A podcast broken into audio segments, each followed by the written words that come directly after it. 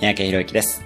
今日のテーマは、兄弟構成シリーズの第2弾、長男長女の特徴です。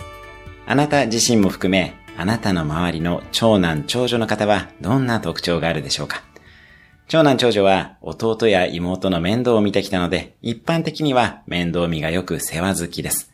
特に二人以上の弟、妹がいる場合は顕著だったりします。一方で自分よりも他者を優先してしまう人もいます。また逆に弟や妹に親の愛情が奪われたと無意識で感じているケースもあり、コツコツと努力をできますが、自己肯定感が低い場合もあります。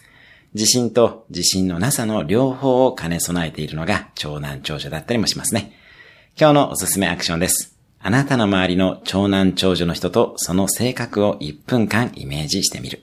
今日も素敵な一日を。